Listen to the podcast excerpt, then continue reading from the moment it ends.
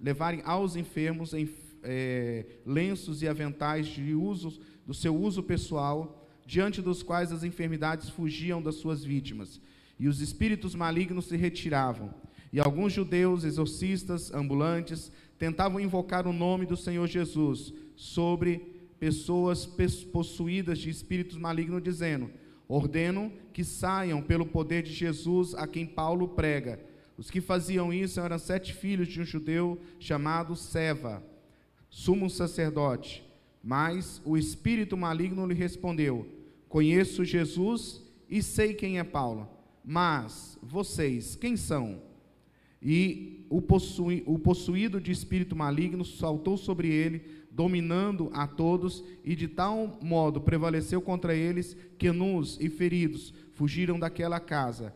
Esse fato chegou ao conhecimento de todos os moradores de Éfeso, tanto judeu como gregos. Veio o temor sobre eles, e o nome do Senhor Jesus era engrandecido. Muitos, que, muitos dos que creram vieram confessando e denunciando publicamente as suas práticas as suas próprias obras. Também muitos do que haviam praticado magia, reunindo seus livros, os queimavam diante de todos. Calculando o valor dos livros, verificavam que, que chegava a 50 mil denários. Assim, a palavra do Senhor crescia e, pre, e prevalecia poderosamente. Amém. Querido Pai, aplica a tua palavra aos nossos corações, que aquilo que nenhum homem consegue realizar, que teu Espírito Santo realize em nosso meio, ó Pai. No nome do teu filho Jesus, colocamos as nossas limitações diante de ti, colocamos os nossos corações diante da tua presença e pedimos que o Senhor continue a ministrar em nome de Jesus. Amém e amém. Queridos, semana passada eu li esse texto. Quem observou isso? Semana passada nós lemos esse texto. E em cima desse texto nós falamos sobre o que é avivamento. Mencionamos aqui fatos que não é avivamento e o que é avivamento. E tivemos um tempo muito proveitoso. E hoje eu quero falar, mesmo dentro desse texto, que eu não sei quanto tempo o Espírito Santo vai me continuar nesse texto, que é um texto muito rico, mas eu tive a direção de Deus, eu andei em vários lugares na Bíblia pensando sobre aquilo que estava no meu coração, sobre o que ministrar nesta noite, mas o Espírito Santo foi muito claro ao meu coração para continuar nesse texto bíblico. E eu vou falar hoje sobre as consequências de um genuíno avivamento. Que que traz? O que que acontece quando o avivamento ele, ele realmente vem? Aprendemos semana passada que o, o avivamento, o genuíno avivamento, não pode ser e não é produção humana. É Deus que ordena o avivamento. É Deus que determina o avivamento. Não é música, não é pregador, não é ungido, não é conferência, não é congresso. É o desejo daqueles que clamam ao Senhor e a liberação de Deus por um avivamento. Amém?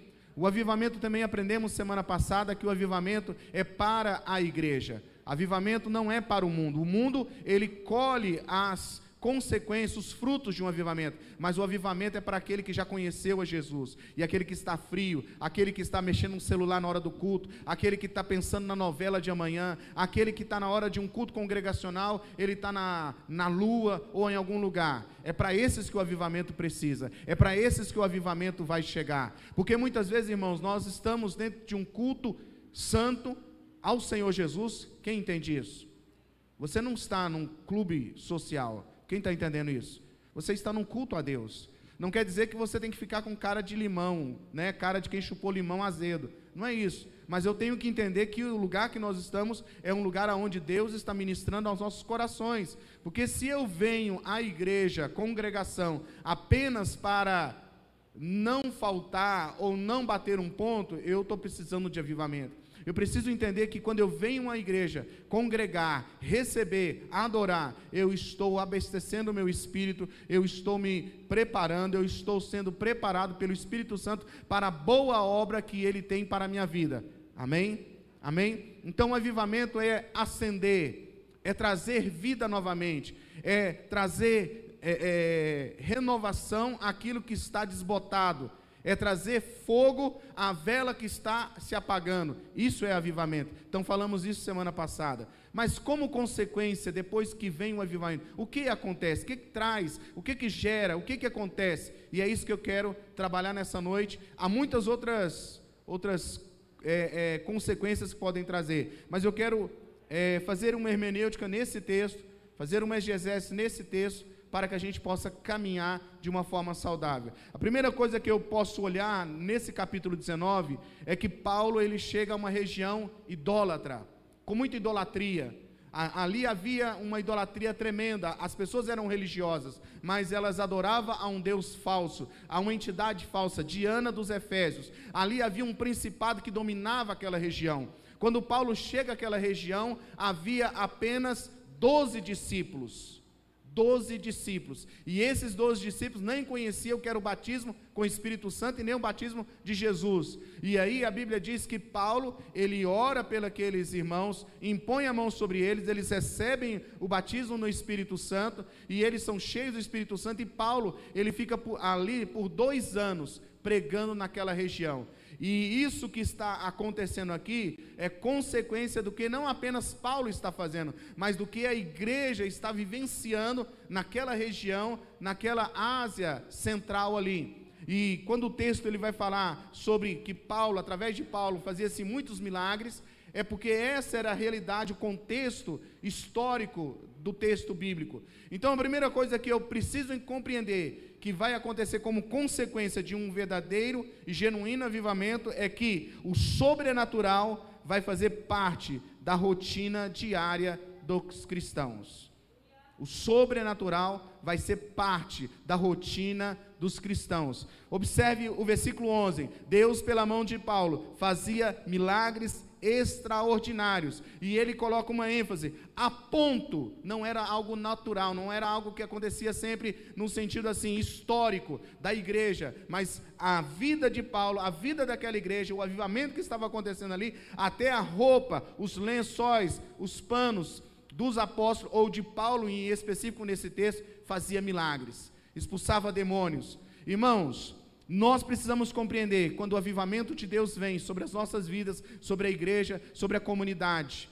Milagre não vai ser causa, acontece aqui, lá, lá longe. Não, é algo diário, rotineiro. Sabe por quê? Porque não é você que vai fazer, mas é aquilo que está incendiado dentro de você. O sobrenatural de Deus vai ser real diariamente. Os cristãos não terão medo de orar pelas pessoas, declarando, liberando cura, porque a Bíblia diz: porão as mãos sobre os enfermos, eles serão curados. Muitos de nós estamos acovardados, muitos de nós temos medo de orar, muitos de nós temos medo de profetizar, muitos de nós temos medo de liberar uma palavra de cura sobre as pessoas diante mesmo até de uma pandemia. Meu irmão, você não anda por vista, você não não anda pelo que você sente, você não anda por notícias, você anda pela palavra de Deus e pela fé que há em Jesus Cristo no seu coração.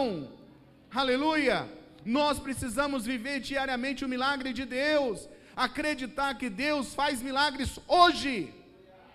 E uma pessoa genuinamente avivada, ela vai querer isso para a sua vida. Ela vai ver alguém enfermo e ela vai dizer assim: Eu vou orar por essa pessoa. Quem veio aqui durante a semana na oração, nós começamos a semana dizendo assim: Deus, para a chuva. Senhor, para a chuva. Traz equilíbrio sobre a chuva, porque já é, já está trazendo grandes prejuízos. Senhor, traz a chuva. E nós ficamos aqui orando. Eu sei que parece que na quarta-feira a chuva foi diminuindo, diminuindo, e nós estamos com uma chuva equilibrada. Para quem não vê o sobrenatural, ah, isso aí é coisa da natureza. Meu irmão, eu creio na oração daquele que coloca-se diante de Deus. Eu creio, irmãos, que pelo poder que a gente libera aqui na terra vai mover os céus.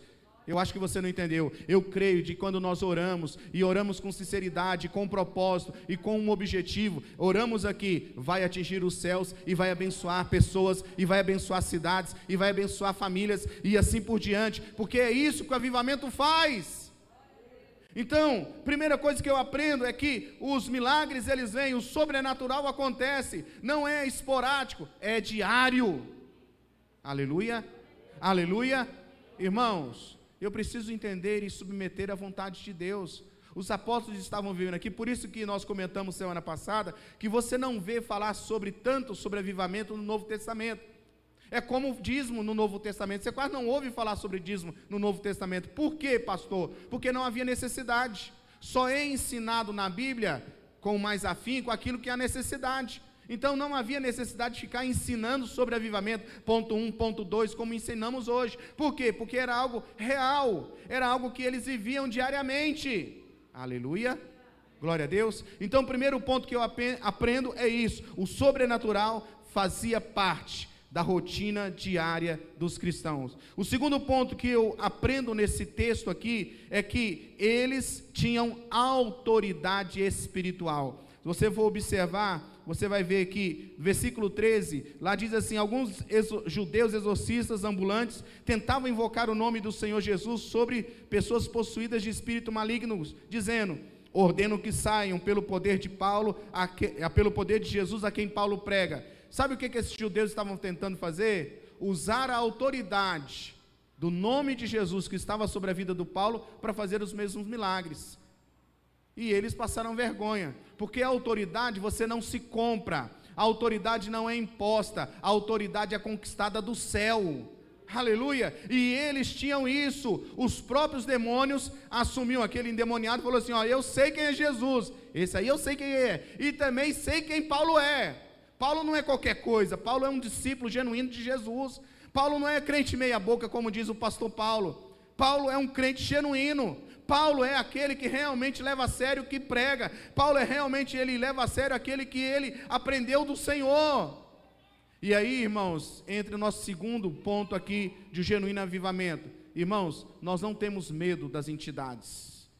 Nós não temos medo do dia de amanhã. Nós não temos medo disso ou daquilo. Nós sabemos em quem cremos nós sabemos que nós não vamos em nosso nome, nós vamos é no nome do Senhor Jesus, nós vamos é no nome do Senhor Jesus, nós oramos não é porque eu pertenço à denominação A ou à denominação B, eu não oro porque é isso ou aquilo, porque alguém botou a mão sobre a minha cabeça e disse que agora eu sou o querumbi ungido, não, eu vou porque eu sei quem é minha identidade em Cristo, a autoridade vem do significado, da et, é, etimologia de autor, alguém que tem validade para aquilo, tem muito, irmãos, muitos por aí que exercem, chamam, gritam por autoridade e é fake news, irmãos. É falsa. Porque, irmãos, quem é não precisa ficar escrevendo na testa. Ele sabe quem ele é em Deus. Ele sabe quem ele é em Deus. Ele sabe que ele ora não é para os outros aparecer. Ele sabe que ele faz algo dentro de um contexto de sociedade, não é para ninguém ver. Ele sabe quem ele é em Deus. Ele não precisa provar nada para ninguém. Por quê? Porque ele recebeu de Jesus, ele recebeu do Espírito Santo uma nova identidade. As coisas velhas passaram e tudo se fez novo. Por isso que o apóstolo escreveu: quem está em Cristo, nova criatura é. As coisas velhas e tudo se fez novo. O que, que é uma marca de um crente? Novidade de vida, autoridade, dizer assim, ó, é mesmo, é verdade, é verdade. Paulo chegou a dizer assim, ó, entre os pecadores eu sou maior. Em outro momento ele disse assim, ó, eu não tenho nada para receber, eu não tenho algo de mérito para receber o que o Senhor me entregou, mas ele me entregou. Porque diz assim, ó, entre todos os apóstolos eu sou o pior. Mas ele diz: Eu sei em quem eu tenho crido. Eu sei quem eu sou em Deus. Não mais eu vivo, mas Cristo vive em mim. Aleluia! E é interessante, irmãos, que nós precisamos compreender: quem tem autoridade não quer dizer que vai, não vai passar por problema, não vai dizer que vai enfrentar tribulações, que não vai ter situações adversas, porque você quer alguém que mais nos mostra sobre isso que Paulo. Paulo, conforme o texto diz, até as suas roupas curavam, mas Paulo apanhou, Paulo foi humilhado, Paulo foi injuriado, Paulo foi perseguido, Paulo Sofreu, irmãos, mas ele sabia quem ele era em Deus. Nada roubava a sua identidade em Deus, porque quando você tem uma identidade firmada em Cristo, podem falar o que for de você, que você continua firme em Jesus. Quem é você diante de Deus? Porque os, os demônios disseram assim: ó, nós sabemos quem é Jesus, muito bem, e também sabemos quem é Paulo. Mas vocês que estão aí tentando expulsar, quem vocês são? E ó, couro neles. Porque, irmão, quem não tem autoridade, ao invés do nome de Jesus é engrandecido, ele vai envergonhar, vai ser envergonhado diante das situações. Muitas vezes a gente brinca, brinca mesmo com algumas pessoas assim, irmão, tem um demoniado ali, vamos lá expulsar. Ô oh, pastor, minha mulher está me chamando lá em casa, pastor. Ô oh, pastor, mas, sabe? Alguns dias atrás, teve alguém que estava numa situação bem complicada, eu já contei essa história aqui, e eu fiquei assim pensando: rapaz, é um endemoniado, está quebrando tudo, o negócio está feio, deixa eu ver quem eu vou ligar para ir. E você ficou pensando: tomara que não seja eu. Porque, irmãos, não pode ser essa nossa atitude. Porque você não vai na sua força. Você vai na força do Senhor. Não é você que expulsa demônios. Não é você que faz alguma coisa. É Jesus em você que faz tudo. É Jesus em você que faz tudo, e você precisa ter essa consciência, você precisa ter essas, essa consciência mesmo que é Jesus. Agora, tem aquela questão de você permitir Jesus ser tudo na sua vida, porque muitas vezes Jesus é só mais um, é mais um, é aquele que pode trazer a, a solução de alguma coisa, mas Jesus precisa ser tudo em nossas vidas, aleluia. Então, terceira, terceiro ponto é, autor, é segundo ponto, autoridade espiritual. Terceiro ponto que eu aprendo com consequências de um genuíno avivamento é as pessoas têm temor ao invés da apatia. Nós vemos aqui, versículo 16, versículo 17. Então, este fato chegou ao conhecimento de todos os moradores de Éfeso, tanto judeus como grego. Veio o temor sobre todos eles, e o nome do Senhor Jesus era engrandecido. Então, um genuíno avivamento vai trazer o que? Temor temor ao invés de apatia. O que, que é apatia? É você estar tá indiferente. Jesus está abençoando, Jesus está fazendo coisas tremendas, está visitando no sentido assim de trazer conversão sobre os corações das pessoas, está fazendo mudança e você está naquela. Ai meu Deus, acaba esse culto. Oh meu Deus, já vai voltar as células. Oh meu Deus, não aguento, ministério afetivo já vai voltar. Oh meu Deus, o pastor está me cobrando para eu ajudar no roupe. Oh meu Deus, oh meu Deus, oh meu Deus. Isso é apatia. Isso é ser insensível para aquilo que Deus está falando. Irmãos, Jesus está voltando. Os sinais estão aí para qualquer um ver, irmãos. Há guerras, há misérias, há pestes, há terremotos, há, sabe, há tantas coisas que a Bíblia fala. Está aí, irmãos. Está bem claro aí, tá, não tem como dizer que não estamos vivendo um tempo do fim, um tempo profético. E aí, irmãos, há dois tipos de pessoas aqui. Teve aqueles que vieram temor. Sobre, as, sobre a comunidade veio temor. Temor não é apenas medo, temor é respeito. Temor é reverência. Temor também tem a ver com medo. Porque, irmãos, você muitas vezes precisa ter medo de pecar. Porque o pecado, ele mata, o pecado tira a nossa comunhão com Deus. Uma vida de pecado, na prática do pecado, faz com que você se afaste daquele que é santo, justo e verdadeiro. E o temor, ele faz com que a gente fale assim: opa, aqui não, até aqui. Daqui para cá eu sei que não é correto. Isso é temor. E muitas vezes, irmãos, falta em muitos de nós temor pelas coisas de Deus. Eu acho que eu posso falar qualquer coisa, eu acho que eu posso ver qualquer coisa, eu posso fazer o que der na minha cabeça, até às vezes falar o que, sabe, vem por aí ou o que eu acho. Precisa ter temor, irmãos. Como a pastora Ira pregou aqui no primeiro domingo do ano, como ela diz: Senhor, põe uma, uma guarda, coloca um guarda na minha boca Irmãos, coloca uma trava. Pede a assim, Senhor, se eu for falar besteira, coloca uma trava na minha boca, para eu não dizer coisas que vão trazer prejuízos, coisas que vão quebrar relacionamentos, que vão trazer morte, que vão trazer maldição, que vão trazer destruição. Senhor, coloca uma trava na minha boca. Eu sou o templo do Espírito Santo e o Espírito Santo ele quer me governar, ele quer me direcionar, ele quer trazer para mim vida, para que eu possa profetizar vida até mesmo para mim mesmo. Aleluia. Então, eu entendo isso.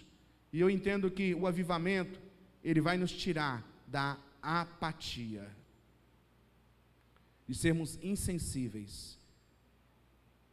De olhar para a sociedade e achar que está tudo bem. Irmãos, não está tudo bem, não, irmãos. Eu estava ministrando num dia da rádio aí, eu não lembro qual dia que foi, e eu, no meu espírito, Deus abriu uma visão para mim e eu vi uma pessoa entrando no carro, meio desesperada, E aí eu ali na rádio, naquela hora que eu estava orando, eu vi aquela pessoa e eu orei pelaquela pessoa para que ela não fizesse uma besteira. Irmãos, nós precisamos estar sensíveis à voz do Espírito Santo de Deus. Nós precisamos estar sensíveis para aquilo que Deus está nos direcionando a fazer. Aleluia! Aleluia!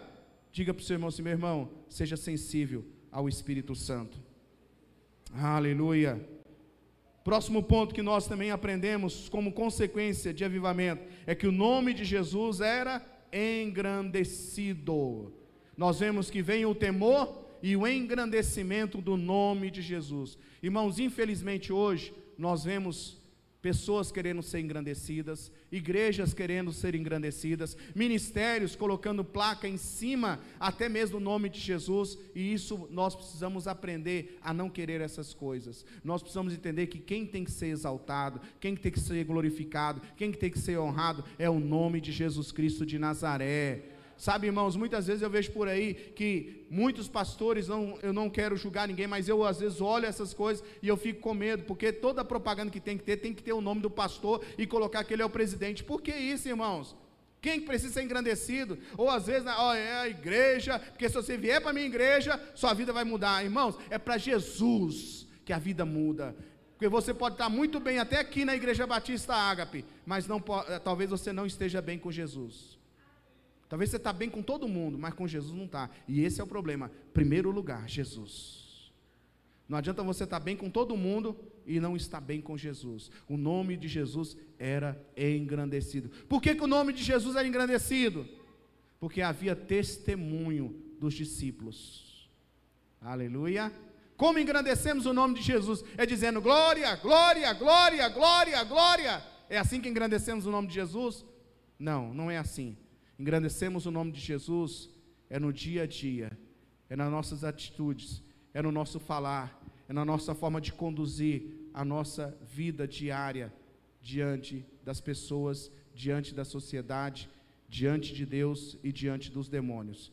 É assim que nós engrandecemos o nome de Jesus. Não adianta aquilo que eu disse, não adianta termos placas bonitas para cá e para lá, mas se Jesus não foi engrandecido no nosso meio da forma correta, da maneira certa, como deve ser feito. Irmãos, muitas vezes eu às vezes já fui em loteria e chego lá e às vezes, irmãos, tem gente fazendo jogo de loteria e acha que é normal. A Bíblia diz que nós devemos enriquecer com o suor do nosso rosto. Jogo é errado. Bebida é errado, irmãos. Pornografia é errada. Falar da vida dos outros é errado. Fofocar é errado. Criar confusão é errado, irmãos. E muitas vezes a gente quer que o nome de Jesus seja engrandecido. Nós vamos engrandecer a Jesus quando os frutos, o fruto do Espírito jorrar sobre a nossa vida. Onde haver paz, alegria, gozo, mansidão, domínio próprio, temperança, estiver no nosso dia diariamente. Quem está me ouvindo? Quem está me ouvindo? Eu não quero que você me escute, eu quero que você me ouça. Porque Deus está falando tremendamente com a igreja. Nós queremos viver, eu quero viver um genuíno avivamento. Mas para isso acontecer, nós precisamos nos posicionar em todas as áreas. Deus manda o avivamento, mas Ele vai mandar para quando os filhos estiverem preparados. Amém? Amém? Próximo. Confissão de pecados. Versículo 18. Muitos o que creram vieram confessando e anunciando publicamente suas próprias obras. Algumas versões diz pecados. Então, o que, que acontece num genuíno avivamento? Pecados são confessados e deixados. Há confissão de pecado, há reconhecimento de erro, irmãos. Porque hoje tem um mal terrível. Não, esse é meu ponto fraco, isso é minha fragilidade. Ah, isso aí, todo mundo, todo mundo tem erro. Irmãos, erro, erro, erro no sentido assim, de característica da pessoa, porque muitos dizem isso, né? Não, pastor, ele é muito sanguíneo, muito assim, né? E, irmão, isso é meu temperamento. E eu peço sempre a Jesus demoinar. Governar, ter domínio próprio. Falta de educação é pecado. Agora, você ser assim mais sangue nos olhos é temperamento. Agora tem gente que é calminho, mas dentro dele, ah, Jesus tem misericórdia. Então eu preciso entender o seguinte, que muitos vinham o quê? Confessando pecados. Deixa eu dizer uma coisa para você, irmãos. Davi, ele ocultou o seu pecado. E a Bíblia diz que ele escrevendo disse: Enquanto eu ocultei o meu pecado, os meus ossos envelheciam. Ele está falando sobre o quê? De envelhecimento precoce, de enfermidade. Por quê? Por não confessar pecado.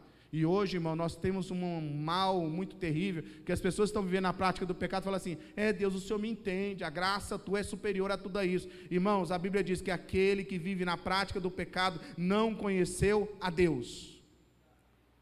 1 João Aquele que vive na prática do pecado não conheceu a Deus. Uma coisa é o pecado ser um acidente na sua vida, outra coisa é a prática do, seu, da, do pecado ser uma constância diária na sua vida. São coisas totalmente distintas. E o texto nos mostra aqui que um genuíno avivamento faz com que as pessoas o que? Confessem os seus pecados, abandonem os seus pecados, que entra aí no próximo ponto, que é mudança de vida. Aqueles que confessavam, eles que alguns praticavam magia, e eles ganhavam ou gastavam muito com essa magia, levavam os livros de magia, que era coisa muito cara, era só para a classe nobre, e eles colocaram os livros ali, ó, hashtag tacou fogo. Sabe por quê, irmãos? Porque um genuíno avivamento traz mudança de vida. Aquilo que te prejudica, irmãos, você tem que lançar fora da sua vida. Taca fogo. Se o seu problema está sendo um computador, põe fogo nesse computador. Se o seu problema está sendo, é aquilo que Jesus disse assim: sua mão te faz pecar, corta ela. Ele não estava falando assim, cortar literalmente, mas aquilo que te afasta de Deus é um prejuízo, tira isso da sua vida. Eu preciso saber que aquilo que me rouba de Deus, eu tenho que entender que essa novidade de vida, mudança de vida, ela é realmente algo para trazer um confronto com o homem natural, com uma vida natural. Mas hoje, irmãos, tem gente que até diz que faz filme de adulto, filme pornográfico, e diz que é evangélico. É, irmãos. Na verdade, para muitos lugares é até, sabe, assim, coisa de status falar que é evangélico. E ser evangélico, irmãos, não tem nada a ver com essas coisas. Ser um genuíno cristão tem como raiz, crente raiz, é mudança de vida roubava, não rouba mais, mentia, não mente mais, adulterava, não adultera mais, vivia na prática do pecado, não vive mais. Sabe para quê? Para que até a sua roupa toque e transforme as pessoas, porque tudo que há em você, inclusive a sua roupa, a sua maneira de vestir, a sua maneira de falar, flui o poder de Deus. Aleluia! Irmãos, isso é possível. Pastor, o senhor está pedindo coisa demais. Não estou não, irmão. Eu estou dizendo que isso é possível para nós. Sabe por quê? Porque quando você quer algo, você almeja algo, você corre, você luta e você consegue. Sim ou não? Sim ou não, igreja? Sim, irmãos. Talvez a gente não está querendo é mudança de vida. Talvez a gente quer continuar como crente mais ou menos crente meia boca, frequentadores de igrejas que não têm que dar satisfação para ninguém, nem para Deus e muito menos para autoridades espirituais. Se você soubesse a importância de uma autoridade espiritual na sua vida, você levava mais a sério essas coisas. Porque isso é muito importante. É como você não respeitar pai e mãe. A Bíblia diz que quem não respeita pai e mãe, os dias, ó, diminui. E aqueles que tocam nos ungidos de Deus, a Bíblia diz que vai vir lepra vai vir problema. E nós precisamos compreender essas coisas, irmãos. Agora não é trazer, ó oh, irmãos, agora eu sou pastor, ninguém né, toca em mim, ninguém, não é nada disso, irmãos. Isso é babação de ovo. Eu estou falando sobre eu tomar cuidado com aquilo que surge. Porque uma das coisas que o mundo faz é tirar a, a, a, os olhos daqueles que podem ser bênção na nossa vida. Querer nos separar, querer nos roubar. Quem está comigo? Quem está comigo? Continuando. Então, por fim, versículo 20: Assim a palavra do Senhor crescia e prevalecia poderosamente. Então nós vemos que um genuíno avivamento, ele vai trazer o sobrenatural diariamente, ele vai ter, ah, os crentes vão ter autoridade espiritual, as pessoas terão temor ao invés de apatia, o nome de Jesus será engrandecido, haverá confissão de pecados, haverá mudança de vida, haverá arrependimento genuíno, E a palavra de Deus vai crescer e prevalecer em todos os lugares. Irmãos, você falou de Jesus essa semana para alguém? Você falou de Jesus para alguém? Irmãos, o que liberta é a palavra de Deus. O que traz vida é a palavra de Deus. Sabe qual é a diferença de um coach e do evangelho? É que o evangelho transforma. O coach, o coach, ele só traz um ânimo ali temporário. A palavra de Deus, ela transforma. Sabe o que que muitos psicólogos estão por aí, eles fazem atendimento e são, é uma ferramenta na área da medicina, mas eles não têm o poder de transformar vidas. Somente o Evangelho transforma vidas. Somente o Evangelho realmente muda lugares. Somente o Evangelho transforma tudo. E nós precisamos entender, irmãos, que se nós não pregarmos, as pedras clamarão. Se nós não pregarmos, seja tempo, fora de tempo, irmãos, Deus vai levantar outro. E eu não quero que Deus levante outro em meu lugar. Eu não quero que Deus levante outro em seu lugar. Eu quero que nós sejamos uma igreja que pregue a palavra e pregue a palavra para todos, em todo tempo, em todo lugar, de toda maneira, de todos os meios que Deus nos permitir. Mas vamos levar a palavra de Deus nos quatro cantos. E nós precisamos, irmãos, compreender isso, que isso é fruto de pessoas que realmente querem Deus. Que por quê? Porque Jesus fez algo tremendo na sua vida que você e eu não conseguiríamos fazer. Foi Jesus que fez, irmãos. Ou você acha porque você é bonitinho, mais do que todo mundo, que você está desse jeito? Não, irmãos. É porque Jesus olhou para você e falou assim: Eita, carga torta, peça rara, é você mesmo você mesmo, é você mesmo, porque ele faz daquilo que o mundo não dá valor, ele pega aquilo que para o mundo não tem nenhuma, nenhuma, algo de valor, ele pega e coloca em lugar de honra. Ele faz crescer, ele faz se tornar cabeça. Ele antes era cauda e Deus coloca por cabeça. Irmãos, eu creio que Deus nos levantou nessa terra para sermos uma geração de sacerdotes do Senhor, onde invocamos o nome de Jesus, onde atraímos a presença de Jesus, ah, pastor, e os problemas? Irmãos, faz parte. Porque eu estava pensando nisso, Senhor, a igreja avivada, como que era? Ele falou assim: a igreja avivada tinha problema, a igreja avivada dos tempos do avivamento, ela tinha situações adversas, mas ela tratava os problemas, ela lidava com os problemas, ela recebia todos de todos os tipos, mas ela não saía do foco. Ela não perdia o foco. E como Igreja Batista Ágape, nós não podemos perder o foco. Pode estar tá chovendo canivete, irmão, mas você fala assim: eu estou com Jesus e não abro mão. Na chuva, é como casamento, na alegria e na tristeza, na bonança e na escassez, estamos juntos. Só que tem uma diferença: Jesus não faz nada para querer te matar na unha. Quando Ele permite algo acontecer sobre a sua vida, é porque Ele tem um propósito. E Ele vai pegar as mazelas das nossas vidas e transformar em ferramentas de construção, em ferramentas de propósito, em ferramentas abençoadoras. Porque, meu irmão, o que você está vivenciando hoje, alguém lá na frente vai precisar de uma palavra profética sua. Alguém lá na frente vai precisar que você chegue assim, ó, oh, eu já passei por isso. Mas deixa eu dizer uma coisa, sabe qual é o caminho para sair disso aí? Não é nos braços, não é na força do seu braço, não é na força daquilo que a tecnologia pode dar. Você pode até usar a tecnologia, você pode até usar os conhecimentos, mas sabe como que eu venci isso? Foi com o joelho no chão, dependência de Deus, oração, confiança. Eu realmente busquei naquilo que é eterno. Porque, irmão, se Jesus voltar hoje, hoje, está carimbado o passaporte seu? O sangue de Jesus está lá, ó, carimbado. O sangue de Jesus, ó. Porque uma coisa é ser frequentador de igreja, outra coisa é ser evangélico, outra coisa ainda é ser nascido de novo. E nós, irmãos, queremos não apenas mais um ano, mas nós queremos coisas novas nas nossas vidas, mas que sejam mediante a palavra de Deus para os nossos corações, para a nossa vida diariamente. Eu ouvi uma postagem, estava comentando com o Felipe, e é interessante eu falar isso, né? Eu falei assim, rapaz, ó, como que o seu pastor ele é, ele tem uma sacada joia.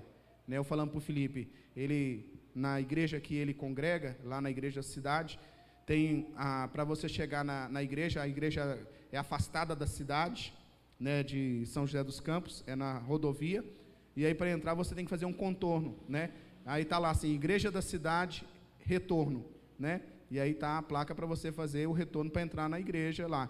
E aí esse pastor pegou lá essa placa, que é da próprio trânsito da cidade, e ele fez um texto falando assim, ó, nesse tempo de pandemia, muitos se afastaram por vários motivos e se esfriaram espiritualmente e estão longe do caminho do Senhor. E toda vez que eu vou para a igreja e vejo essa placa, eu oro por essas pessoas, para que eles retornem para a casa do Pai, para que eles façam um retorno para a presença de Deus. Irmãos, nessa pandemia, muitos realmente se afastaram, se esfriaram, muitos ainda não conseguiram voltar, mas é tempo da igreja voltar para os braços do Pai. É tempo da igreja retornar para o caminho do Senhor. É tempo da igreja valorizar a presença de Deus. É tempo, irmãos, de cada cântico cantado congregacionalmente aqui, você deu o seu melhor, você deu do seu coração profundamente. Cada ministério que você serve, você não fazer por peso, mas você fazer como um privilégio. Dizer assim: ó, eu estou tendo um privilégio, Deus me escolheu para cuidar no Agape Kids, para cuidar de uma célula, para ajudar no Hope, para ser participante do Hope Mais, para fazer parte da, cuidar da iluminação, cuidar do som, varrer varrer a igreja, cuidar das coisas que o Senhor tem, para cuidar de vidas, para abençoar vidas, para estar aí à disposição daquilo que Deus quiser. Mas muitas vezes nós estamos preocupados com o nosso dia a dia, com o nosso dinheiro, com os nossos afazeres. E nós esquecemos do princípio que diz assim: buscai o reino de Deus e a sua justiça e as demais coisas vos serão acrescentadas. Irmãos, o reino de Deus não pode ser um problema para você. E o reino de Deus envolve tudo aquilo que é espiritual. O reino de Deus é um privilégio para todos nós. O convite de Deus para nós é que nós venhamos a desejar avivamento. E que nós venhamos a viver esse avivamento de Deus para nós. Venhamos a viver com intensidade. Semana que vem, possivelmente, nós vamos falar sobre o avivamento pessoal. Como que é um avivamento pessoal? Porque eu tenho orado para Deus, para Deus não dar uma direção, talvez isso se torne até alguma coisa, mas para a gente ter uma sequência. E vamos caminhar naquela na nuvem de Deus. Porque eu tenho entendido cada vez mais quem manda nessa igreja é o Espírito Santo. Às vezes nós queremos até colocar as nossas vontades, os nossos achos. Mas como a gente ora e fica na dependência de Deus, aí não é a nossa vontade, é a vontade de Deus.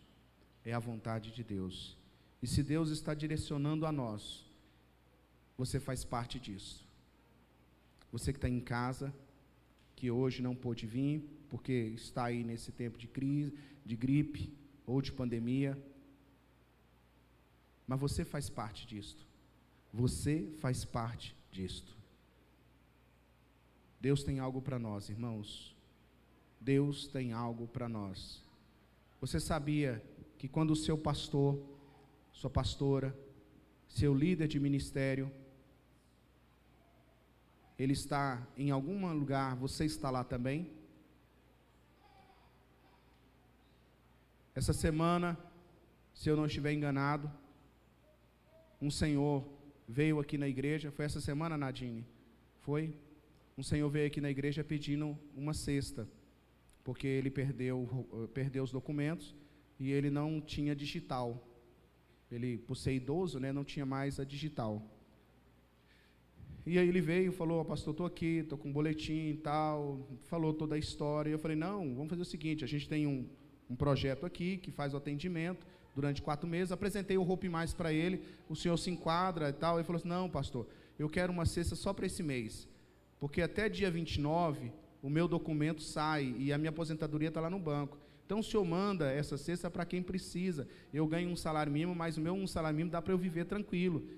E eu falei assim: não, então pode pegar a cesta aqui, pode levar. E eu agradeci a Deus, porque ainda há muita gente honesta. Há muita gente honesta que leva a coisa a sério. Eu não perguntei se ele era evangélico, se ele não era e coisa e tal. Eu sei que ele precisava de uma necessidade. E nós tivemos a possibilidade de abençoar aquele homem naquele momento. Você já pensou quanto nós podemos ajudar as pessoas juntos? Você já pensou, irmãos, quanto nós podemos fazer diferença na vida das pessoas? Você já pensou isso? Se não houver unidade no nosso meio, nós somos fracos. Mas se nós tivermos unidade, nada pode nos deter, porque nós não vamos na nossa força, nós vamos na força do Senhor, na força do Senhor. Se coloque de pé, por favor.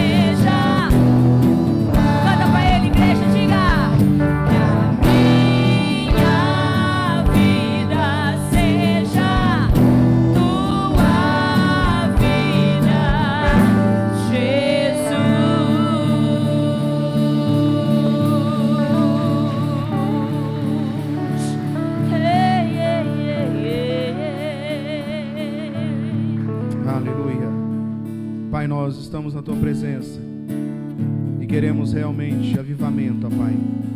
Queremos um avivar da tua parte sobre as nossas vidas, sobre as nossas casas, sobre a nossa igreja, sobre a nossa cidade, ó Pai. Aviva a tua obra no decorrer dos dias, ó Pai. Esta é a nossa oração. Em nome de Jesus, clamamos a Ti. Em nome de Jesus. Amém.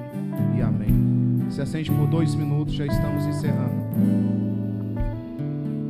Glória a Deus. Irmãos, é nosso querido Robson, ele está viajando, que hoje é aniversário dele, né? Hoje é aniversário do Robson, da Eliane e do Theo. O Theo não está por aqui, mas é aniversário do Theo também. E o nosso querido Robson, ele está viajando no caminhão, né? Está lá para o lado de Mato Grosso. É isso, né, Cleide?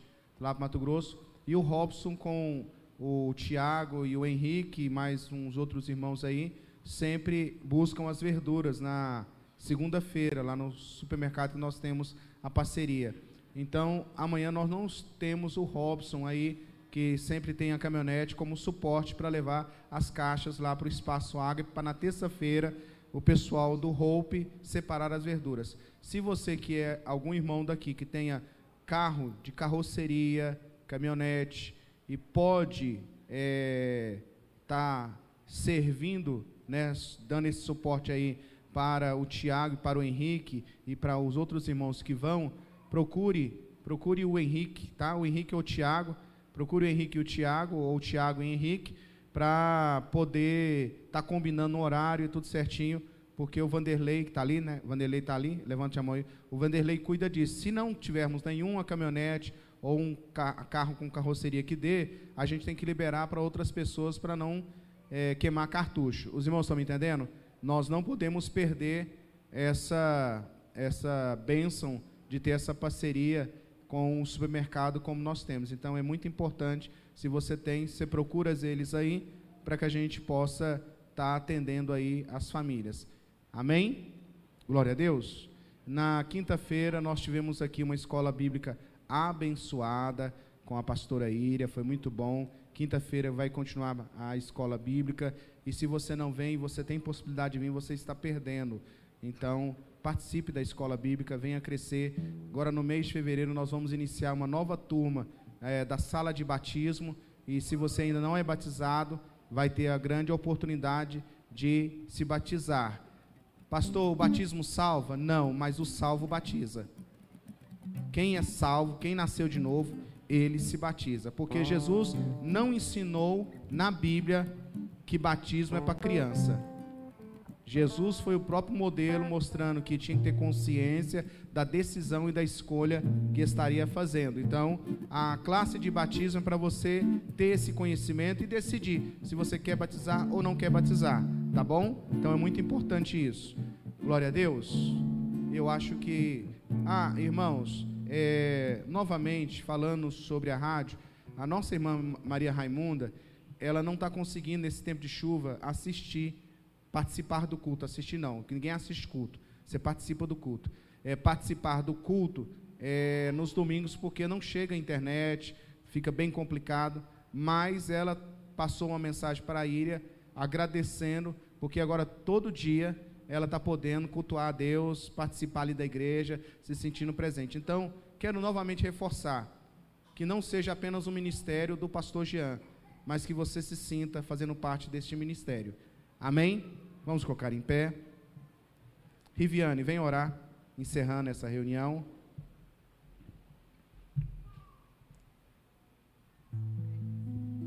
Graça e paz, irmãos. Como disse o pastor, é um privilégio estarmos aqui. Quantas pessoas, quantas famílias gostariam de estar aqui cultuando ao nosso Deus, mas não podem, né? Por algum motivo.